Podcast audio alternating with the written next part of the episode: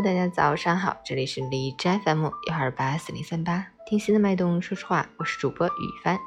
今天是二零二一年一月二十六日，星期二，农历腊月十四，五九的第一天，国际海关日。好，让我们去关注一下天气如何。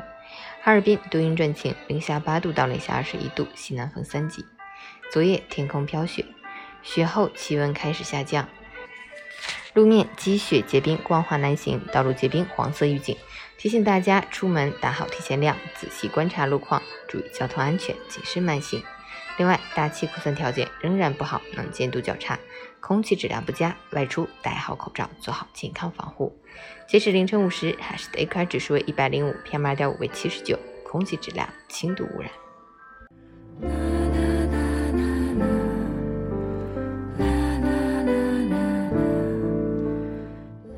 本人分享：人生的下半程，越走越多的是年纪，越来越少的是勇气。太多人用年龄框住了自己，不敢尝试新鲜事物，逐渐丧失生活热情，觉得人到了某个年纪，就只能俯首称臣，混吃等死，再也没法从生活的大山下翻身。而有些人却从未被年龄限制对生活的想象力，把日子过得一直热气腾腾。人生没有永远太晚的开始。不管我们几岁，只要信仰年轻，就依旧年轻。所谓青年、中年、老年，都不过是种概念。